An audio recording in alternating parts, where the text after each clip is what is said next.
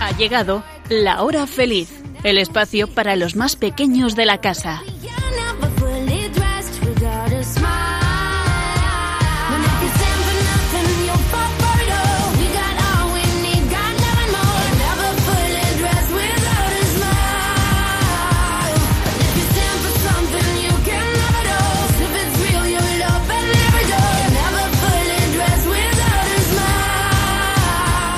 Muy buenas tardes a todos nuestros amiguitos de la hora feliz. ¿Cuánto tiempo sin saludaros? Bueno, ¿qué tal estáis? Os saluda Yolanda Gómez y como sabéis, estoy muy bien acompañada por cuatro estupendas chicas. Muy buenas tardes, Elena. Hola. ¿Qué tal estás, Blanca? Muy bien. ¿Y tú, Nuria? Perfectamente. ¿Cómo estás, Sonia? Genial. Me alegro. Bueno, pues ha pasado mucho tiempo desde la última vez que tuvimos programa, ya que el pasado 9 de mayo no hubo porque había un acontecimiento muy especial en Radio María, la maratón. ¿Os acordáis? Fue del 8 al 13 de mayo y hubo una programación especial para dar a conocer los proyectos que quiere llevar a cabo la familia mundial de Radio María en distintas partes del mundo. Este año, gracias a la generosidad de vosotros, de los oyentes, se cubrió el proyecto de Irak ya sabéis que es un país duramente castigado por el autodenominado Estado Islámico, donde muchos cristianos lo, han perdido todo y se sienten extraños en su propia tierra. Por eso Radio María ha querido ayudarles, llevándoles un mensaje de esperanza a través de la radio de la Virgen. Y gracias a la generosidad de los oyentes se consiguió el dinero necesario para que pueda haber en Irak estudios móviles que, digamos, unifiquen las comunidades cristianas del país, retransmitiendo programas desde Erbil y dando voz a las iglesias locales. También hubo otro proyecto muy importante, el más importante de este año, el de Nigeria, que es el país más poblado de África. Tiene 190 millones de personas. De ellos, solo 27 millones son católicos. Y muchos allí en Nigeria son perseguidos por grupos radicales islámicos como Boko Haram, que han matado a miles de cristianos en los últimos ocho años. Bueno, pues gracias a la generosidad de los oyentes, Radio María será la primera radio católica en Nigeria. Todavía queda mucho por hacer y no va a ser fácil, pero bueno, yo estoy convencida de que Radio María allí a Nigeria va a llevar la paz y la esperanza a través de las ondas. Si os parece, amiguitas, vamos a rezar tres Ave Marías a la Virgen para que ayude y dé consuelo a tantos cristianos que son perseguidos a causa de su fe en todo el mundo, ¿vale? Venga, vamos a rezar. Dios te salve María, llena eres de gracia, el Señor es contigo, bendita tú eres entre todas las mujeres y bendito es el fruto de tu vientre Jesús. Santa María, Madre de Dios, ruega por nosotros pecadores, ahora y en la hora de nuestra muerte. Amén. Dios te salve María, llena eres de gracia, el Señor es contigo, bendita tú eres entre todas las mujeres, y bendito es el fruto de tu vientre Jesús. Santa María, Madre de Dios, ruega por nosotros pecadores, ahora y en la hora de nuestra muerte. Amén. Dios te salve María, llena eres de gracia, el Señor es contigo, bendita tú eres entre todas las mujeres, y bendito es el fruto de tu vientre Jesús. Santa María, Madre de Dios, ruega por nosotros pecadores, ahora y en la hora de nuestra muerte. Amén. Gloria al Padre y al Hijo y al Espíritu Santo. Como era en el principio, ahora y siempre, por los siglos de los siglos. Amén. Virgen María, protege a todos aquellos que fieles a tu Hijo son perseguidos por su fe. Intercede por ellos y guíales por el camino de santidad. Haz que sean capaces de perdonar a los que les oprimen y llénales de esperanza para que puedan vivir su fe en alegría y libertad. María, Reina de la Paz, mueve los corazones de los hombres para que dejemos de pelearnos y haya paz en todo el mundo. Amén. Pues amiguitos de la hora feliz, acordaros de todos ellos cuando recéis cada día. Ellos necesitan mucho de nuestras oraciones y nuestra ayuda, ¿vale? Así que, ¿lo haréis? Bueno, pues estupendo, me parece muy bien. Nosotros vamos a poner también nuestro granito de arena en este programa para hacer que el mundo sea un poquito mejor y más alegre. Así que vamos con el sumario.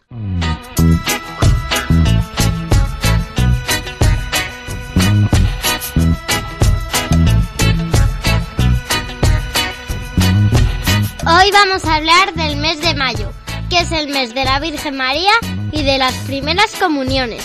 Como estamos en primavera, vamos a contaros algunas curiosidades de las flores y plantas. En Chiquistorias contaremos un cuento muy primaveral, El pintor de flores. Y terminaremos como nos gusta, riendo con los chistes y adivinanzas.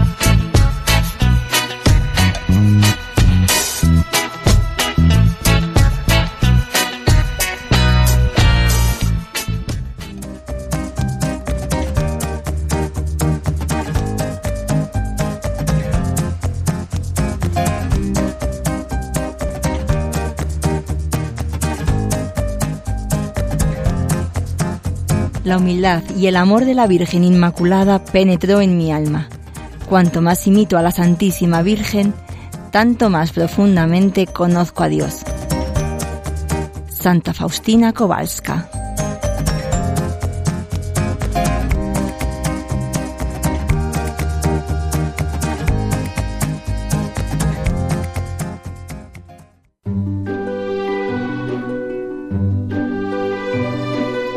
Jesús, en este día tan especial en que vengo a recibirte en tu cuerpo y sangre, te pido que no te apartes de mí, que siempre me acompañes por donde quiera que vaya y que no me olvide que desde el día de hoy vivirás por siempre en mi corazón.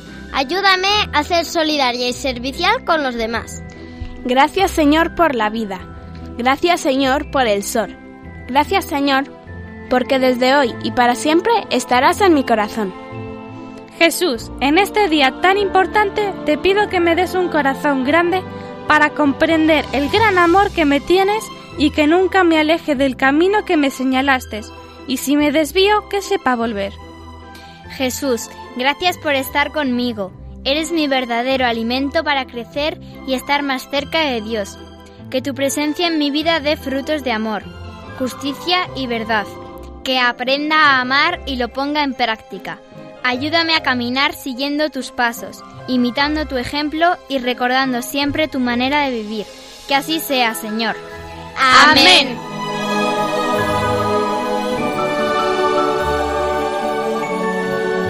Preciosas oraciones que habéis rezado. Y tiene mucho que ver con el día, con, con, ese día en el que recibimos a Jesús por primera vez, ese día tan especial de la primera comunión. Vamos a escuchar una parte de una bonita historia sobre unos niños que reciben la primera comunión que ha sido realizada por Nazaret Televisión. Don Nicolás. Dime, Luis. Yo quiero hacer la primera comunión. ¿Y ya? Pues yo también quiero. Está bien. Pero antes debéis hacer la catequesis de primera comunión. La comunión nos ayudará a ser mejores y además Tenéis que pensar, ¿cómo me encontrará Jesús por dentro? Por eso debéis estudiar, ayudar en casa, ser buenos amigos.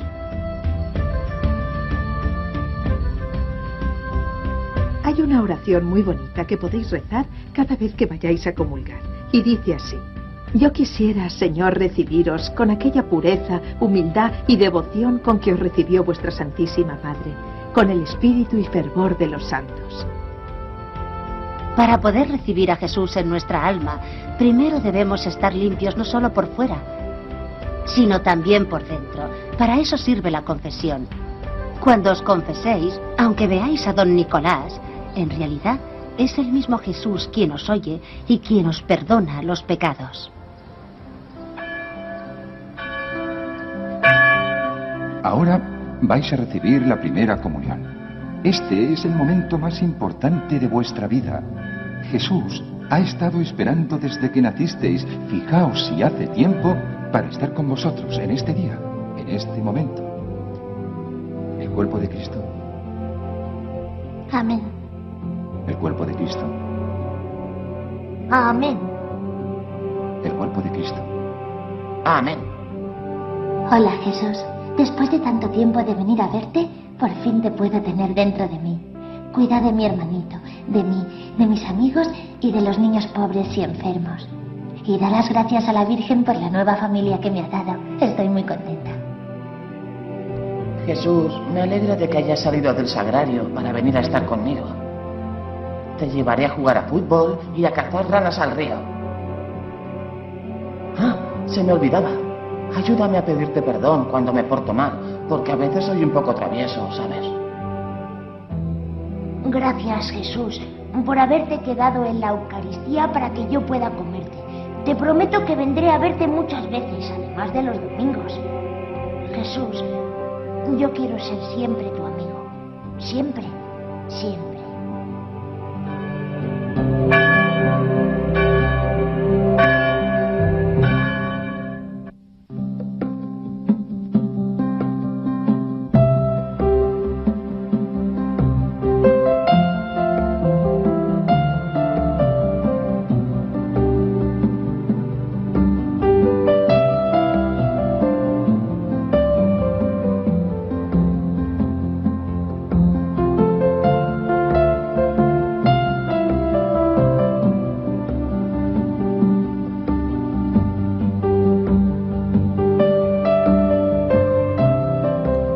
Bonito, ¿verdad? Seguro que a muchos de nuestros amiguitos de la hora feliz de Radio María os suena familiar lo que acabáis de escuchar porque ya habéis hecho la primera comunión. Y este mes ha sido muy especial para una de nuestras estupendas colaboradoras de la hora feliz. En verdad, Sonia, cuéntanos por qué, a ver. Porque he hecho mi primera comunión. Muy bien, ¿y qué día fue? A ver. El 4 de mayo, en la parroquia Sagrado Corazón. ¿Y cuánto y con cuántos amiguitos hiciste la primera comunión? Con 12. Bueno, ¿y tu catequista tenía de nombre? Yolanda. Me encanta ese nombre, no sé por qué. bueno, ¿cuánto tiempo has estado preparándote para hacer la primera comunión? Tres años. Tres años. ¿Se te ha hecho duro o no? No. Y la catequista, a ver, cuéntanos, ¿qué os ha estado enseñando en estos años? Nos ha enseñado lo importante que es Jesús, la Virgen y pues varias historias de Jesús. Y luego también nos han hablado, me dijiste, sobre temas, eh, problemas que pasan en casa, ¿no? Sí. Y lecturas de la Biblia. Sí, también. También, ¿no? Y oraciones. Sí. A ver, ¿qué oraciones os ha enseñado en estos años para prepararos a la primera comunión? Pues la señal de la Santa Cruz, el Padre Nuestro, el Ave María, el Gloria, los mandamientos, ¿Qué son? los sacramentos. ¿Cuántos son? A ver, Sonia, ¿te acuerdas cuántos mandamientos son? Los mandamientos de la ley de Dios son diez, los de la Santa Iglesia cinco y los sacramentos siete. Ole, qué bien te lo sabes. ¿Y qué más te han enseñado? El credo, la salve, el acto de contrición y el yo confieso. Muy bien, bueno, veo que os han preparado muy bien durante estos tres años para recibir eh, esta primera comunión. Qué bien. Bueno, ¿y cómo hay que recibir eh, a Jesús, Sonia? Pues con el eh, siendo limpio, como eh, hemos oído en el audio, no solo siendo limpios por fuera, también por dentro. Uh Te has confesado también, ¿verdad? Sí. ¿Y qué tal? ¿Os han enseñado cómo se hacen las confesiones? Sí. ¿Y qué os dijeron? Pues nos dijeron que al ir tienes que decir Ave María purísima y luego pues él te responde sin pecado concebida y le tienes que contar pues que... ¿Cuánto tiempo hace que no te has confesado? Sí, en, en, nuestro caso era la primera vez y luego le cuentas tus pecados. Uh Muy bien. Bueno, ¿y, que, y para ti, Sonia, qué ha significado hacer la primera comunión? Pues la verdad es que se me ha, ha significado mucho porque es como estar con que ya recibes dentro a Jesús, que es Dios hecho hombre. Uh -huh. Bueno, oye, ¿y tú te acuerdas cuando Jesús instituyó la Eucaristía? Sí, el jueves santo. Muy bien. Bueno, ¿te ha gustado mucho ese día? ¿Qué es lo que más recuerda de ese día?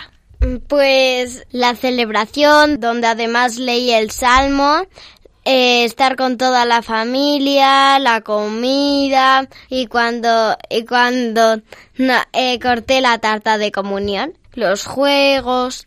Que te gustó mucho ese día, ¿verdad? Sí. Te lo pasaste muy bien. Sí. Qué bien. Bueno, pues el día de la primera comunión es uno de los más felices de nuestra vida porque Jesús viene a nuestra alma, nos llenamos de una gran alegría y el encuentro con Jesús, pues que nos acompañará a lo largo de, del camino de la vida, es lo que nos da esa verdadera alegría que no tenemos que olvidar nunca, ¿eh? A Jesús nos lo encontramos todos los días, cuando rezamos, cuando realizamos obras buenas y sobre todo cuando lo recibimos en la comunión. A ver, Nuria, Blanca, vosotras ya hicisteis la comunión juntas, ¿verdad? Sí. sí. Bueno, ¿y cuándo fue? El 13 de, de, mayo de 2017. Uy, qué bonito. O sea que el 13 de mayo, qué fecha más bonita de la Virgen de Fátima. Qué bien. Bueno, ¿y dónde fue? En la parroquia Santa Irene. ¿Y, qué tal fue la preparación para hacer la comunión? ¿Qué os enseñaron en catequesis? Pues cómo eh, crecer por, eh, por dentro, eh, también algunas manualidades. Las oraciones también. Sí. Blanca, ¿sí alguna Nos cosa enseñaron a, amarnos, prácticamente a amarnos unos a otros. ¿Os acordáis cómo fue ese día de vuestra primera comunión? Sí. A ver, contadme algo, ¿cómo fue? fue muy emocionante y feliz a la vez. ¿Estaba vuestra familia? Sí, estaban todos. Qué bien. ¿Y estabais ahí en el altar o sentados delante de...?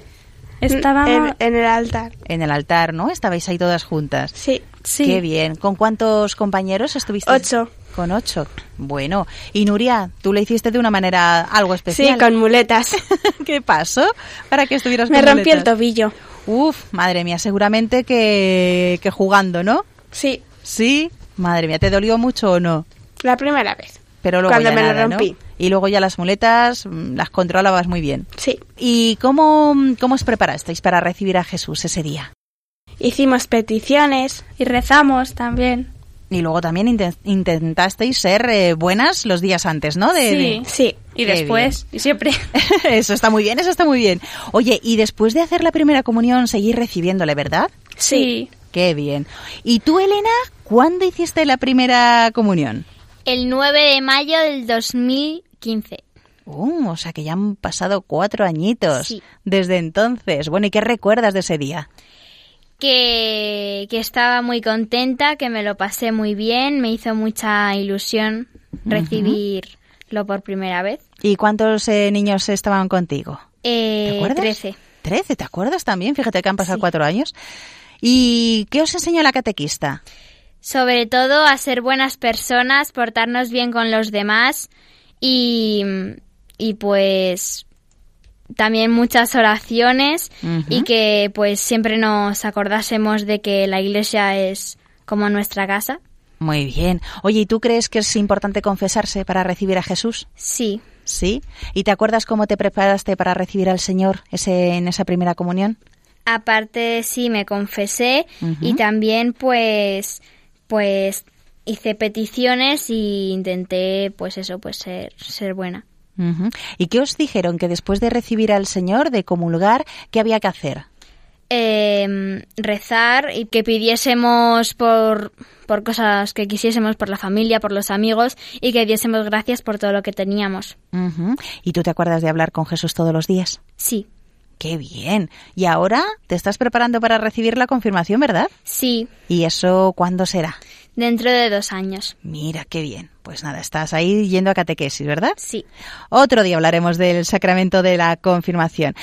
Me gustaría rezar un Ave María por la catequista Concha, que nuestra catequista Concha que murió unas semanas antes de hacer la comunión.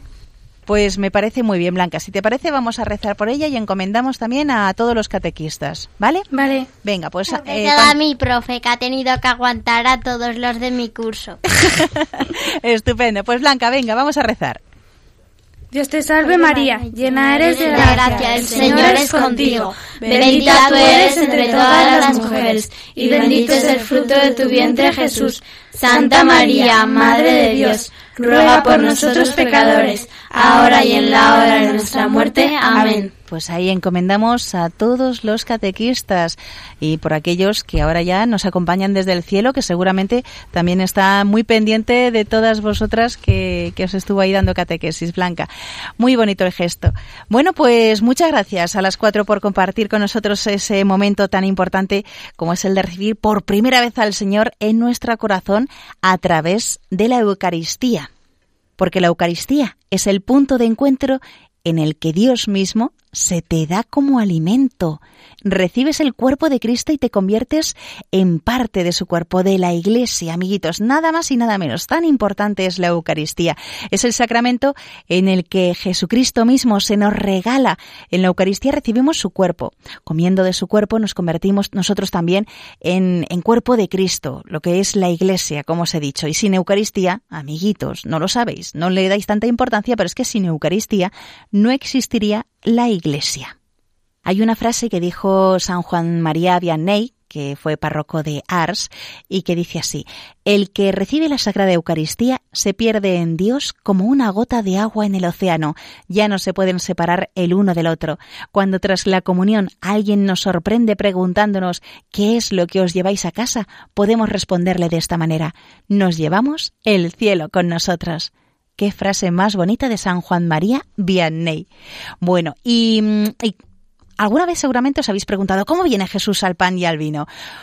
Pues por el poder de sus palabras y la acción del Espíritu Santo. En la última cena, si os acordáis, Jesús tomó el pan y dijo, Esto es mi cuerpo. Y luego tomó el vino y dijo, Esta es mi sangre. Jesús mantiene lo que prometió, por eso el sacerdote coge pan y vino, como en la última cena, y repite las mismas palabras de Jesús. Y entonces sucede la gran transformación. El pan ya no es pan, sino el cuerpo de Cristo, y el vino ya no es vino, sino la sangre de Cristo. Lo que comemos sigue pareciendo pan, pero es Jesús el que viene a nosotros. Y lo que bebemos sigue pareciendo vino, pero es Jesús quien viene también a nosotros. Es Dios vivo que viene a nosotros y, se y transforma a todas las personas. Y este milagro sigue sucediendo desde hace dos mil años en cada misa.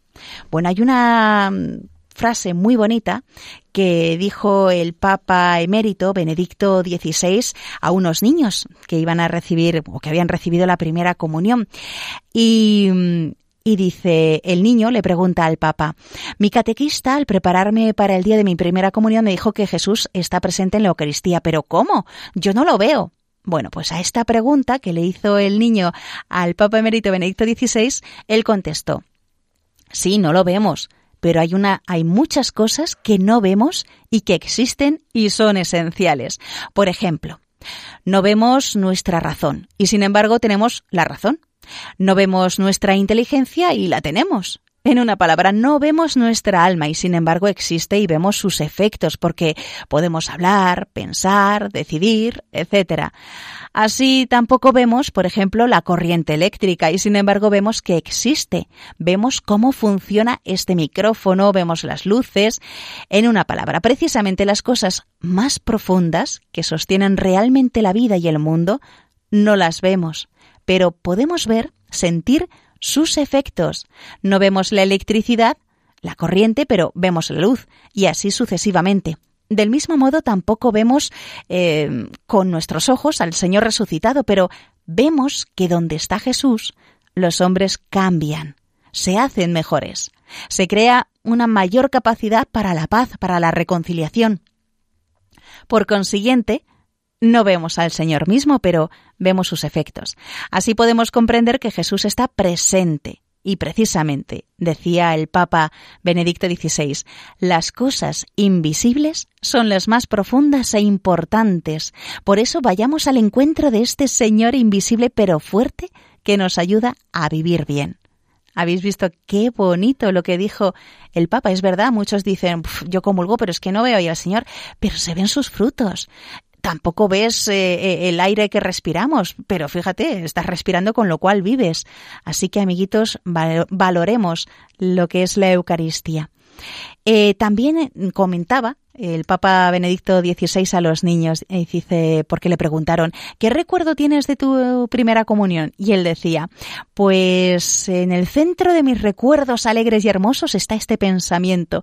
Comprendí que Jesús entraba en mi corazón, que me visitaba precisamente a mí, y junto con Jesús, Dios mismo estaba conmigo, y que era un don de amor que realmente valía mucho más que todo lo que se podía recibir en la vida. Así, nos cuenta el Papa Emérito, me sentí realmente feliz porque Jesús había venido a mí. Comprendí que entonces comenzaba una nueva etapa de mi vida. Tenía nueve años y que era importante permanecer fiel a ese encuentro, a esa comunión. Y le prometió al Señor lo siguiente. Quisiera estar siempre contigo en la medida de lo posible y le pedí, pero sobre todo, está tú siempre conmigo. Y así He ido adelante por la vida, gracias a Dios. El Señor me ha llevado siempre de la mano y me ha guiado incluso en situaciones difíciles. Así, esa alegría de la primera comunión fue el inicio de un camino recorrido juntos. Espero que también para todos vosotros decía el Papa Benedicto XVI, la primera comunión que habéis recibido en este año de la Eucaristía sea el inicio de una amistad con Jesús para toda la vida, el inicio de un camino juntos porque yendo con Jesús vamos bien y nuestra vida es buena. Qué palabras más bonitas decía el Papa Benedicto XVI a los niños de la primera comunión. Y ya para terminar de hablar de las primeras comuniones, simplemente cuando recibáis a Jesús, hay que prepararse, como nos han contado Elena, Blanca, Nuria y Sonia, hay que prepararse por dentro y por fuera para recibir al Señor. Hay que mostrarle que, que, nos alegramos de recibirlo. ¿Cómo hacerlo, por ejemplo? Pues poniéndonos ropa de fiesta y, si es necesario, porque nos hemos portado mal, pues confesándonos. Tenemos que tener un comportamiento respetuoso y un corazón dispuesto a la oración. Y después de la comunión es muy importante estar un ratito con el Señor porque le tenemos ahí justo dentro de nosotros. Hay que, hay que darle gracias, como ha dicho Elena. Si puedes, pues arrodíllate mucho mejor porque eh, arrodillarse ante Dios es un signo de, de veneración, de, bueno, pues de, cariño hacia el Señor. Nos arrodillamos y nos quedamos ahí quietecitos. Si queremos cerramos los ojos y así no nos molesta o no nos distraemos de ver a otras personas y estamos con Él ese ratito. Y le miramos, miramos ahí dentro de nosotros que es donde está Jesús. Le damos las gracias porque ha venido a nuestro corazón. Le contamos todo lo que sea importante pues para nosotros, las cosas buenas, lo que no entendemos, las cosas tristes. También es un momento muy bueno para pedir por otras personas, especialmente por los enfermos y todos aquellos que pasan necesidad. Y la Eucaristía es un momento muy importante para pedirle su ayuda, para que se haga realidad todas eh, nuestras buenas intenciones y, y también, como no hay que darle las gracias por todo lo bueno que hay en nuestra vida. Pues amiguitos, ya veis que es muy importante recibir al Señor, que, es una maravilla tenerle dentro, una gran oportunidad. Hay que prepararse, hay que hacer esa catequesis para saber a quién estamos recibiendo, conocerle leyendo la Biblia, como hemos dicho muchas veces. Y, bueno, pues que disfrutéis aquellos niños que, todavía no, la, no hayáis hecho la primera comunión, pues prepararos muy bien. Y lo que aquellos de vosotros que ya la habéis hecho, enhorabuena, seguir recibiéndole siempre que podáis ahí en vuestro corazón eh, comulgando, ¿de acuerdo? Bueno, y ahora ya que estamos en el mes de mayo, mes de la Virgen María, vamos a leer una pequeña historia y a rezarle una oración. Os cuento esta historia. Una reunión numerosa con un obispo de la iglesia. Uno de los asistentes se dirige a él. Se ve que le tiene cariño y como quien está dispuesto a todo le pregunta, ¿qué quiere que recemos por usted cada día?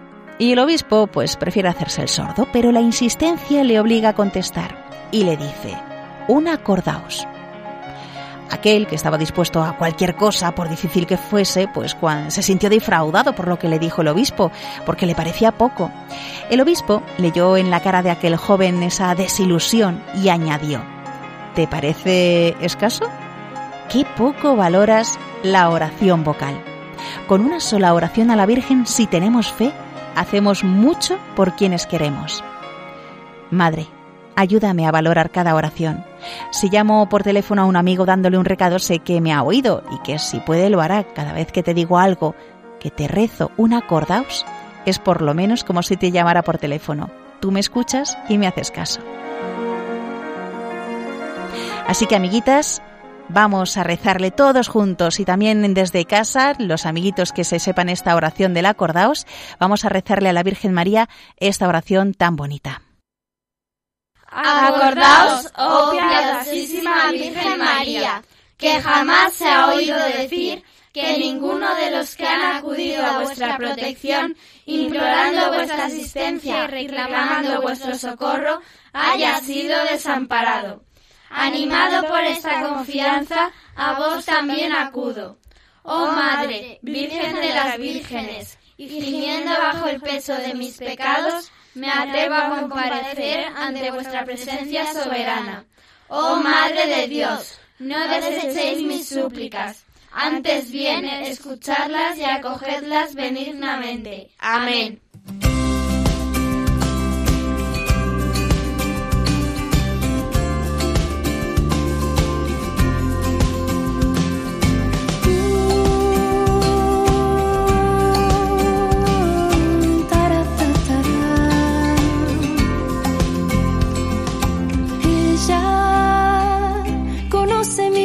Que mi pobre corazón y aún así me llama estrella que guía la tormenta y apaga el temor. Nos llena de su gracia, solo un paso debo dar. Si con ella quiero estar, no me soltaré jamás. Con ella al cielo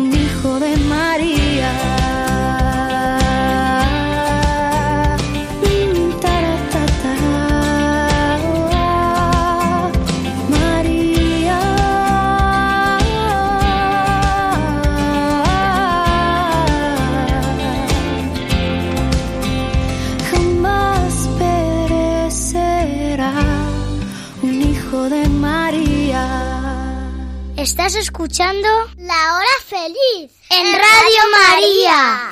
Gracias siempre a la vida, a la vida, a la vida, a la vida.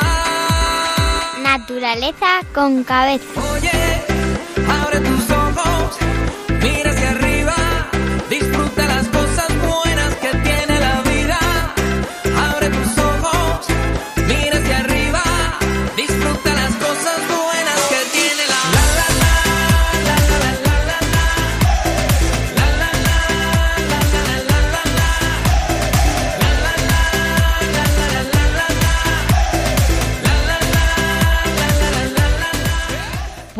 amiguitos, estamos en el mes de mayo, en el mes de las flores, en la primavera y hoy queremos contaros algunas curiosidades de las plantas.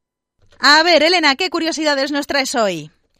¿Sabíais que existen actualmente más de 10.000 tipos de flores distintas en el planeta? Pues no.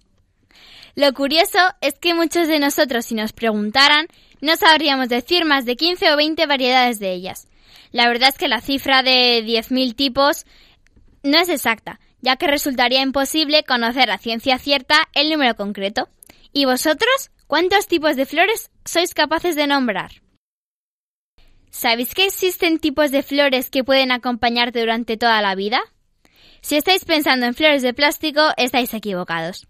En realidad, esta característica de flores perennes no depende de una variedad o especie concreta, sino de un tratamiento químico que permite que una flor pueda mantenerse intacta para siempre.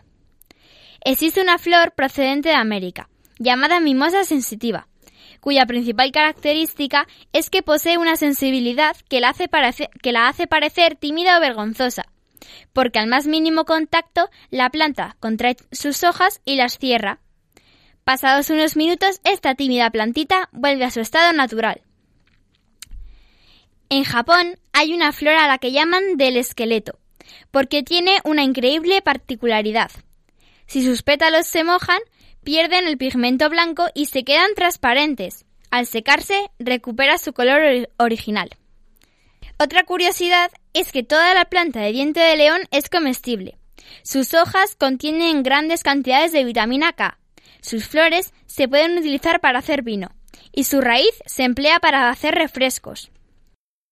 ¿Sabíais que el polvo de almidón de maíz se conoce como arrurruz y es una planta nativa de la India? Se puede utilizar para extraer las toxinas por causa de una flecha envenenada, pero hoy en día se usa para espesar pasteles y gelatinas. Una de las curiosidades que más me ha llamado la atención es que los tulipanes llegaron a ser más valiosos que el oro en la Holanda del siglo XVII. Madre mía, impresionante. A mí me encantan los tulipanes, pero ya de ahí que sean más caros que el oro. En mi cole en carnaval fueron por países y, y, los de Holanda se disfrazaron de tulipanes. Claro, porque es la flor típica de Holanda. ¡Qué bien! Bueno, pues vamos con más curiosidades. Eh, Nuria, cuéntanos. ¿De qué nos vas a hablar? De la aulaga. ¿Y por qué has elegido esta planta? Porque él habla mucho de ella en un libro que me encanta, que se titula Los gatos guerreros, de que habló Blanca en el programa anterior. Allí es donde conocí esta planta. La aulaga también es conocida como retamo espinoso o también abulaga, escajos y senistas. En Galicia la llaman toso. En Aragón se conoce como aliaga o aulaga. Pero lo más curioso es que se da este nombre a plantas diferentes, pero muy similares. Así que tenemos diferentes nombres científicos, que por supuesto son más raros. Ulex parviflorus, Ules Batecicus Higienista Scorpius. Vaya nombre que le ponen, ¿verdad, Nuria? Sí. Puede llegar a medir dos metros, pero normalmente es de un arbusto bajito. En muchos terrenos las hojas se han convertido en espinas. Es ese típico arbusto que nos pincha las piernas cuando vamos por el campo. Pero esas espinas sirven de protección a muchos animales que usan esta planta para esconderse. En el libro que os he dicho antes, los gatos la usaban como fortaleza. Sus flores son amarillas y tienen cinco pétalos. Por cierto, las flores que tienen cinco pétalos se llaman dicotiledonias, otro nombre raro. Pues sí, sí, vaya nombres. Es una planta silvestre, es decir, que crece sola en la naturaleza, sin que nadie la haya plantado. Y es una planta muy tóxica, sobre todo sus semillas. En la antigüedad se usaba esta planta para curar algunas enfermedades, como la tosferina, el dolor de cabeza y el mal de hígado. Pero esto lo hacían gente experta, porque os recuerdo que mal usada te puede matar. Una curiosidad es que la olaga es el primer arbusto que se recupera después de un incendio y deja el terreno preparado para que después crezcan árboles. Madre mía, la aulaga, ya sabéis, amiguitos, algo más curioso sobre las plantas. Blanca, ¿y tú de qué nos vas a hablar? Pues a lo mejor por el nombre de Corremundos o por su nombre científico Salsola Cali no suena mucho. Pues no, para nada, ¿no? Pero si os digo que es esa planta que siempre vemos rodando en las películas del oeste. Uy, eso sí que ya no suena más. ¿A que sí, chicas? Sí. En las pelis las vemos de color marroncito y redondas, pero no han sido siempre así. Nacen pegadas a la tierra, como el resto de las plantas en lugares secos y salinos. Son de color verde, pero cuando crece a cada ramita le salen muchas bolitas moradas. Más os vale no tocar sus hojas, porque, aunque hacen dibujos circulares, tienen unos buenos pinchos. Sus flores aparecen entre julio y septiembre, y son flores súper pequeñas. Son menos de un centímetro. La flor rodea el fruto, y para protegerlo, a los sépalos le sale veneno. Por cierto, los sépalos es una parte de la planta que se parece a unos mini pétalos verdes. Algo impresionante es que, a cada es que cada planta puede llegar a tener un millón de semillas, todas amarillas y de dos milímetros de diámetro. Cuando la vemos correteando por ahí, empujada por el viento, seca y fuera de tierra, es que está esparciendo sus semillas por todo el mundo según se mueve. Y tiene muchísimos nombres, dependiendo en qué lugar del mundo estés. Yo la conocía como trotamundos, pero me he enterado de que también se suele llamar como corremundos, rodamundos, varilla espinosa o mata pinchosa.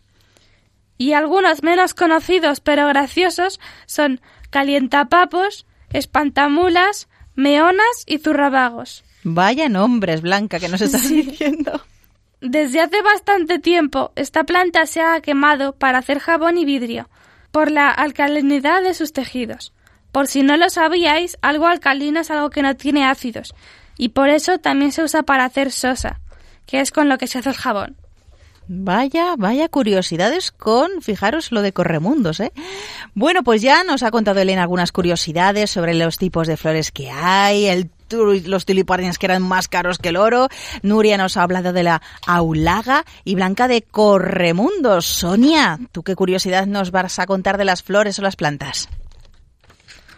Os voy a contar unas cuantas curiosidades sobre las flores.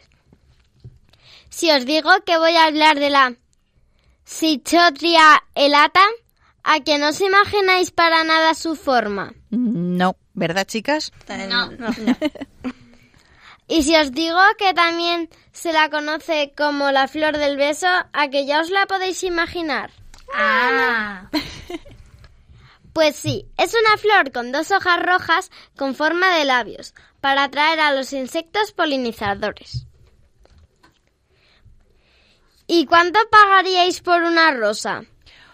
Hombre, no sé, chicas, ¿cuánto pagaríais por una rosa? A ver. Cinco euros. Tres. Más o menos.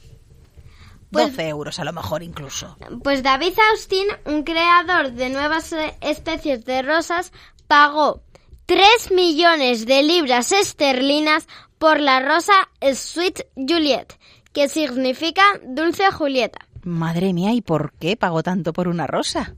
Para presentarla a un concurso en 2006 y sorprendió al jurado por su belleza y por su precio. Eso sí, sobre todo por su precio. Tendría que ser muy bonita. Cuéntanos, Sonia, más cosas. El zapatito de Darwin. Así se llama comúnmente a la Calceolceria uniflora, que encontró Charles Darwin cuando exploró el sur de Sudamérica. Parecen unas personitas felices con orejeras verdes y una bandejita para servir. Qué curioso. Madre mía. La flor de Kudupur es una flor muy curiosa. Se encuentra en los bosques de Sri Lanka. Tiene un aroma muy especial y agradable y solo florecen a medianoche y se marchitan antes del amanecer. Hasta ahora ningún botánico ha podido explicar esto. O sea que son flores que con la luna se abren. Sí. Fíjate. Pues nada, amiguitos, ya conocemos más curiosidades de las flores y algunas plantas, pero vosotros contadnos también si conocéis más curiosidades, si hay alguna flor que os guste muchísimo, nos lo podéis contar, eh, pues poniéndonos en contacto con nosotros aquí en La Hora Feliz. El email os lo recordamos, lahorafeliz2 arroba radiomaria.es lahorafeliz2 arroba o si no lo queréis escribir por carta normal tenéis que poner en el sobre Radio María la Hora Feliz 2 y la dirección es Paseo Lanceros 2, primera planta, 28024, Madrid. Pues bien, amiguitos, continuamos con el programa. ¿Estás escuchando? El programa de los niños de Radio María.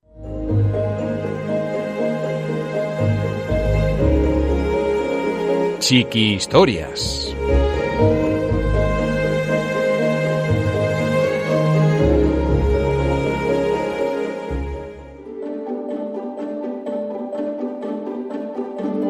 El pintor de flores.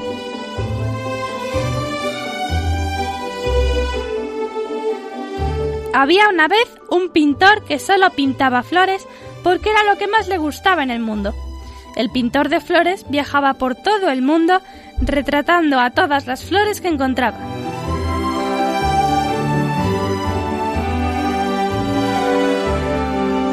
Día, no se sabe cómo ni por qué, el mundo se quedó en blanco y negro.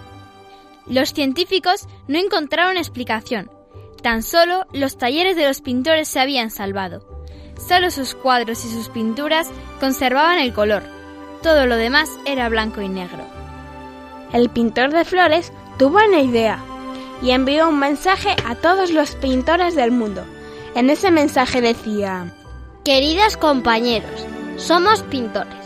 Desde que el mundo es mundo, hemos retratado la naturaleza en nuestros lienzos. Devolvamos a la naturaleza lo que le pertenece. Os animo a que os unáis a mí para pintar el mundo de nuevo. Firmado el pintor de flores.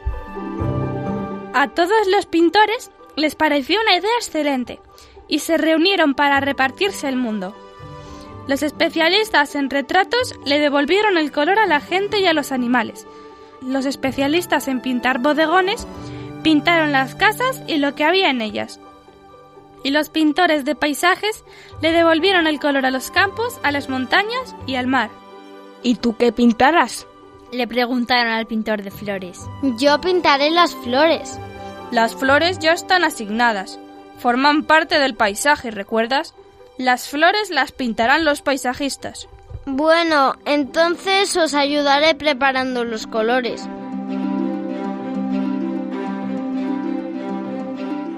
En pocos días estaba todo terminado. Todo era perfecto, menos las flores. Los pintores de paisajes las habían pintado sin cuidado y apenas se diferenciaban en ellas los matices, los colores, los detalles. La gente estaba muy triste por ello. Lo sentimos, pero no hemos sabido pintarlas mejor. Con tantas flores diferentes y todo el trabajo que teníamos por delante, no podíamos dedicar tanto tiempo a las flores. El pintor de flores cargó con sus colores y sus pinceles y con gran delicadeza se dedicó a devolverle a cada flor sus colores y su personalidad. Estás loco, tardarás cien años. Como si tardo mil.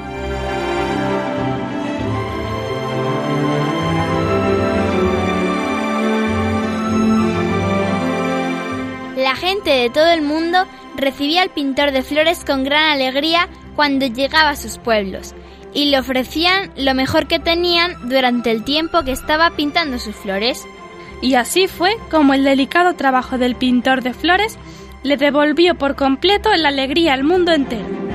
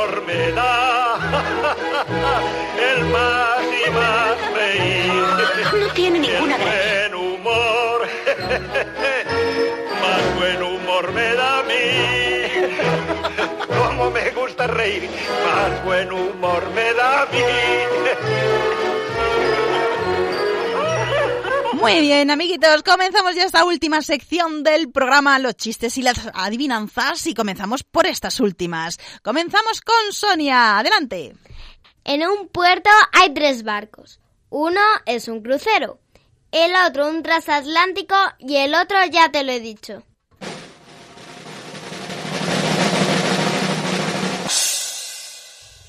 ¿Qué puede ser, amiguitos?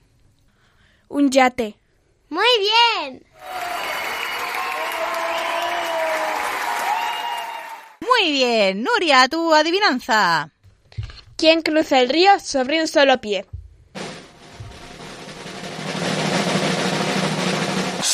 Blanca. Los flamencos. No.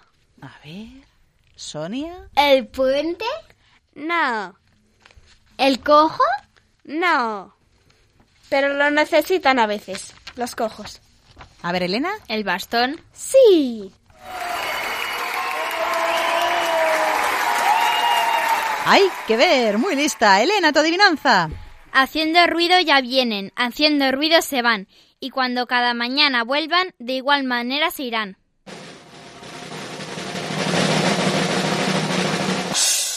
A ver, Nuria, ¿qué puede ¿Los ser? trenes? No. ¿Sonia? ¿Las nubes? No. ¿Las horas? Sí.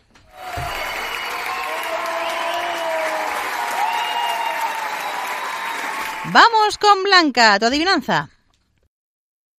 Tiene famosa memoria, sin olfato y dura piel, las mayores narices que en el mundo puede haber.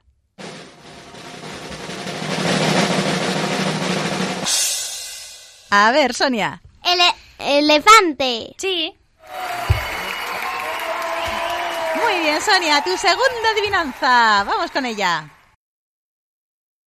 En una bolsita amarilla tengo un gusano sin hueso.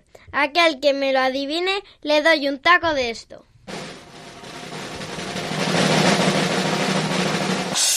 ¿Qué crees que puede ser, Nuria? ¿La de las chuches? No, ¿Elena? El queso. no, ¿Blanca? ¿Los gusanitos? no. ¿Elena? ¿Un plátano? ¡Sí!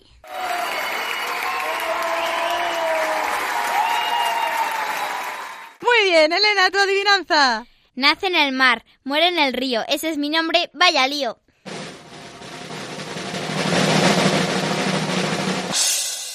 A ver, Sonia. Mar... Mario. Sí. Hay que ver qué lógica tenéis y qué listas que sois. Bueno, Nuria, tu adivinanza. ¿Por qué si eres una persona joven, sana y que viaja en metro no debes cederle el asiento a alguien con problemas de movilidad?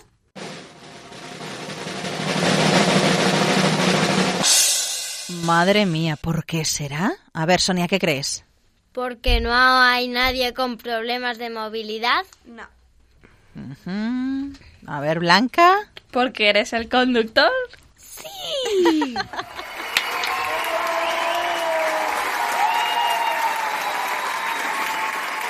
Muy bien, Blanca. Pues tu segunda adivinanza. Por fuera naranja, por dentro gas solo, pero con mi ayuda se calienta todo.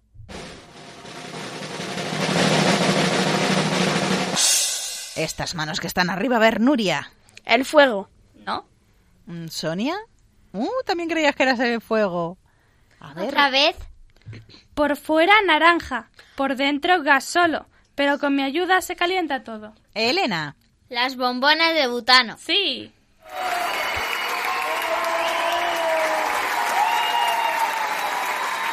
Qué adivinanzas más curiosas que nos traen nuestras amigas de la hora feliz. Y vamos ahora con los chistes. Elena, empezamos contigo. Papá, papá, mira el cielo, está lleno de botones de favorito. Estrellas, niños, se llaman estrellas. Lo que hacen las redes sociales, madre mía. A ver, Blanca. He venido a pedirle la mano de su hija. ¿Cuál? ¿La mayor o la menor? ¡Caramba! No sabía que su hija tuviera una mano más grande que la otra. Nuria, vamos con tu chiste. Jaimito le dice a Pepito, Pepito, ven aquí dentro que está lloviendo. Y Pepito responde, aquí fuera también llueve. Tu chiste, Sonia. En el cuartel. Sargento, ¿me da su permiso? Sí, pues hasta el mes que viene. Segunda ronda de chistes, Elena. ¿Qué dice Steve Jobs cuando entra en una panadería? ¿Hay pan? Estás tú muy moderna con tus chistes de hoy, Blanca. Un ladrón entró en una casa de noche y despertó a un hombre que dormía. ¡Busco dinero! Y el hombre le contesta, Buena idea, espera que encienda la luz y buscamos los dos. Muy bueno. Nuria, tu chiste. Van dos amigos y ven una fábrica que pone aceros inoxidables. Y uno de los amigos dice, oye, ¿nos hacemos inoxidables? Y terminamos con Sonia. Se abre el telón y aparece el número uno y el número dos llamando al telefonillo del número tres. ¿Cómo se llama la peli? ¿Star Trek?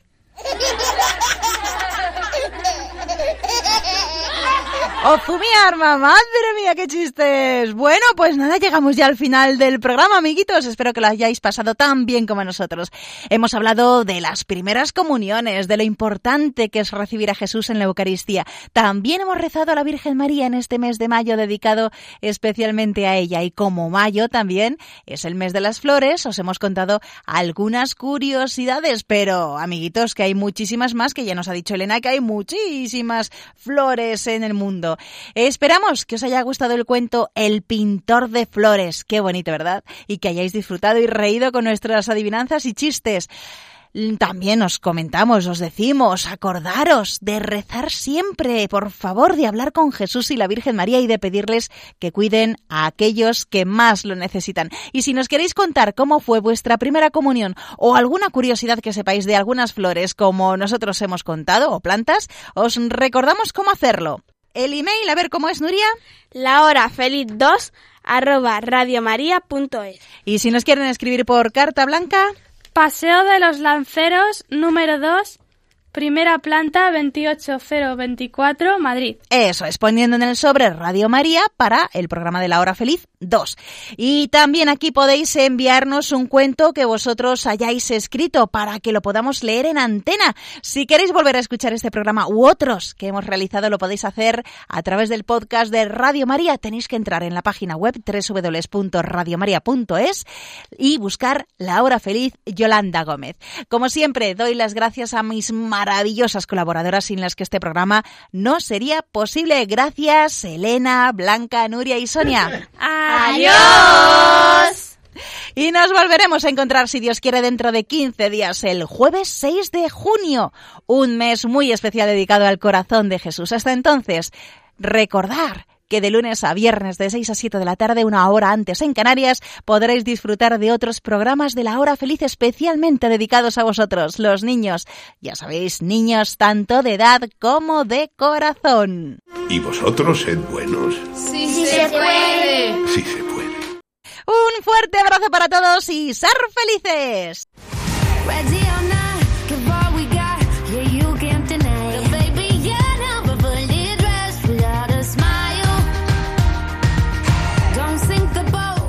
Así concluye La Hora Feliz, el espacio para los más pequeños de la casa.